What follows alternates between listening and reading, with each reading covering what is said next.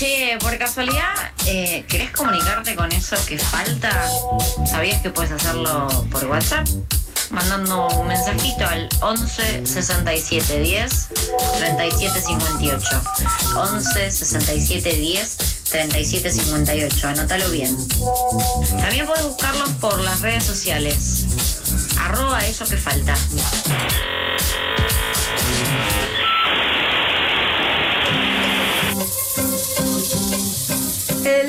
Pasado, el ministro de Desarrollo Productivo, Matías Culfas, presentó el proyecto de ley Marco Regulatorio para el Desarrollo de la Industria del Cannabis Medicinal y el Cáñamo Industrial.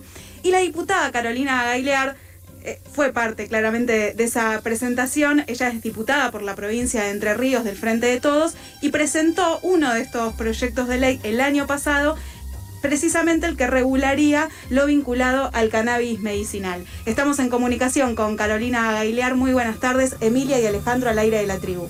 Hola, ¿cómo están ustedes? Muy buenas tardes, un placer. Lo mismo. Bueno, la primera pregunta tiene que ver básicamente con que uno de los primeros o principales quizás reclamos eh, que hacían o hacen las organizaciones vinculadas al uso de cannabis medicinal, como Mamá Cultiva, por ejemplo, es que la ley 27.350 sobre investigación médica y científica del uso medicinal de la planta de cannabis, no contempla tres pilares o no contemplaba tres pilares fundamentales. Eran el autocultivo, el cultivo solidario y el cultivo comunitario.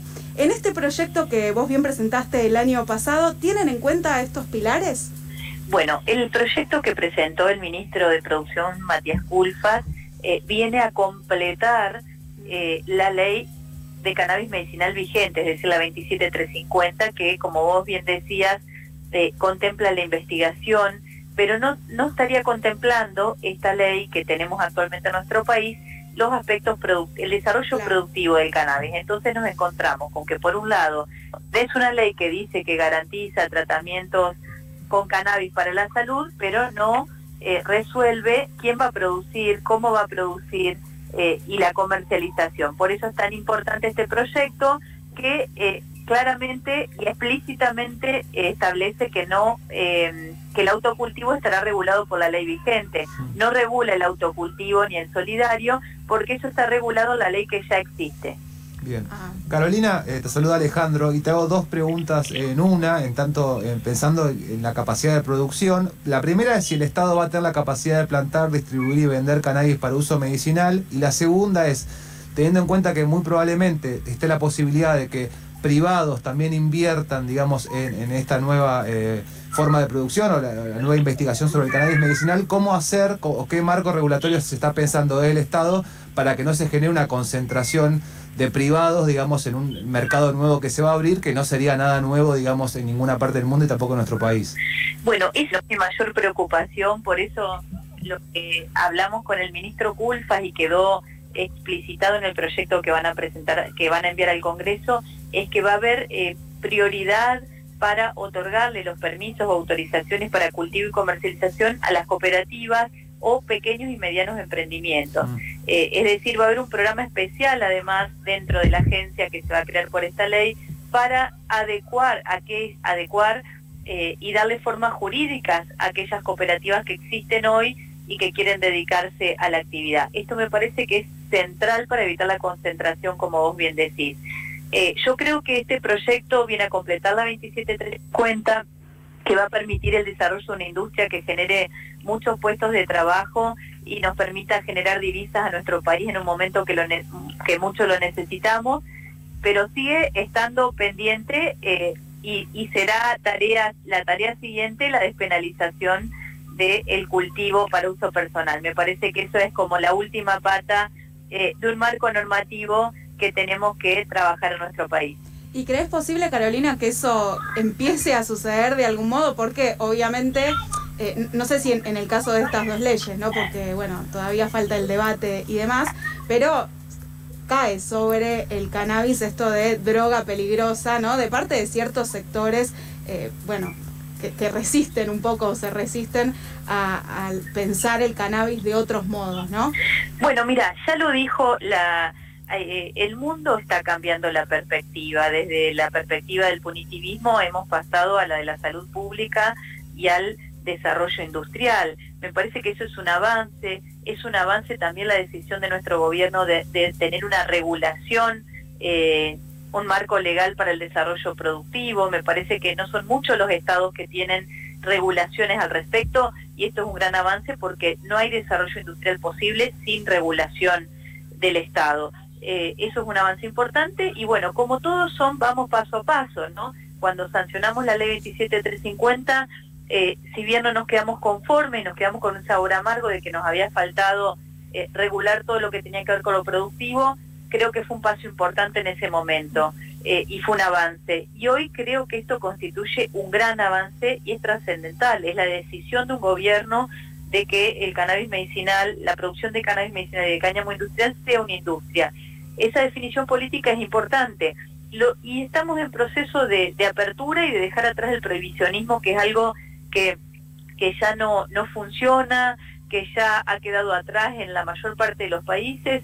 Eh, Estados Unidos, que fue el cultor del prohibicionismo, hoy tiene la mayoría de sus estados que han legalizado incluso el uso recreacional del cannabis y la ONU ya ha establecido que el uso del cannabidiol, eh, del CBD, eh, no se considera estupefaciente, con lo cual ha habido muchísimos avances en esta materia, la perspectiva ha cambiado y creo que nuestro país está tomando ese camino eh, muy sabiamente, ¿no? Así que estamos muy contentos eh, y, lo que te decía de la despenalización del uso para consumo personal será tarea la tarea siguiente una vez que podamos eh, dar sanción a este marco legal tan necesario para que surjan desarrollos en nuestras provincias, para que los emprendedores puedan nuclearse, asociarse y llevar adelante emprendimientos que den trabajo, eh, que hagan distintos productos, no solo el aceite de cannabis medicinal, sino también un montón de otros productos que pueden desarrollarse a partir de la planta de cannabis y sus derivados. Carolina, no me quedó eh, claro y perdona que te repregunte, digamos, si la posibilidad de que el Estado sea parte también del mecanismo de producción, distribución. Sí, por supuesto, yo estoy a favor de la producción pública siempre. Para mí tiene que garantizarse la producción pública eh, y nacional siempre. Eso es clave cuando el Estado regula. Me parece que eh, en ese sentido hay muchas provincias que han conformado sociedades del Estado para producir cannabis eh, y que eso también hace a una cuestión de soberanía, ¿no? Mm. Que sea el Estado que esté presente regulando nos va a garantizar eh, que no haya concentración o que los precios sean accesibles, porque tampoco nos sirve producir cannabis o productos de cannabis y que termine a partir de una planta siendo inaccesible para la población. Por eso garantizar distintas vías de acceso al tratamiento con cannabis es fundamental. Eso es lo que yo planteé en el proyecto que presenté el año pasado. Eh, el que no pueda pagar eh, comprando la farmacia el producto deberá poder acceder a través del autocultivo. Eso hoy es posible gracias a la nueva reglamentación de la ley 27350 que hizo nuestro presidente Alberto Fernández. Posibilitó que muchas personas puedan acceder a través del autocultivo del cannabis registrándose en una página donde obtienen un certificado siempre y cuando tengan la indicación médica, ¿no? ¿Se sabe, Carolina, cuándo, más o menos en qué fecha se debatirán o se tratarán estos proyectos? Bueno, esperamos que sea pronto, lo más pronto posible, porque eh, este marco legal es, muy necesario y es muy urgente eh, para el desarrollo de un montón de inversiones que, que, está bueno para nuestro país que se realicen eh, y además porque hay a nivel mundial, ¿no? Nuestro país puede ocupar un lugar más muy importante en la producción de, estos productos y como te decía, exportando, tenemos eh, eh, una extensión geográfica que nos permite llevar adelante grandes cultivos, tenemos investigadores de primer nivel en nuestro país, eh, el recurso humano altamente calificado como para poder hacer una industria muy virtuosa, muy virtuosa que genere muchos puestos de trabajo y eso es lo que más nos entusiasma, así que eso no puede esperar. Carolina, y la última pregunta, sacándote un poquito de tema, pero aprovechando también que sos presidenta de la Comisión de Legislación Penal, no queríamos dejar de preguntarte sobre algo que la tribu veníamos charlando bastante hace varios años, que es eh, bueno el asesinato del, ex policía Chocobar, hace poco se estuvo el fallo. Venimos charlando con diferentes actores y encontramos dos posturas bien claras, una que sostiene que el solo hecho de declararlo culpable es un mensaje a las fuerzas de seguridad para que este tipo de accionar policial no se vuelva a cometer y otro que sostiene que no hay un aspecto positivo en la condena, sobre todo cuando se lo marca en el cumplimiento del deber. Queríamos por eso, eh, reitero, aprovecharte para que tenemos al aire para preguntarte qué opinión tenés de la condena a Chocobar y qué consecuencias, si es que genera, puede acarrear este fallo. Bueno, a mí me parece que, que que, el accionar policial tiene que, estar, a estar a derecho hmm. y me parece que en el caso de Chocobar excedió la legítima defensa y, y que hubo un exceso y, y, bueno, me parece, yo estoy de acuerdo con la condena. Bien.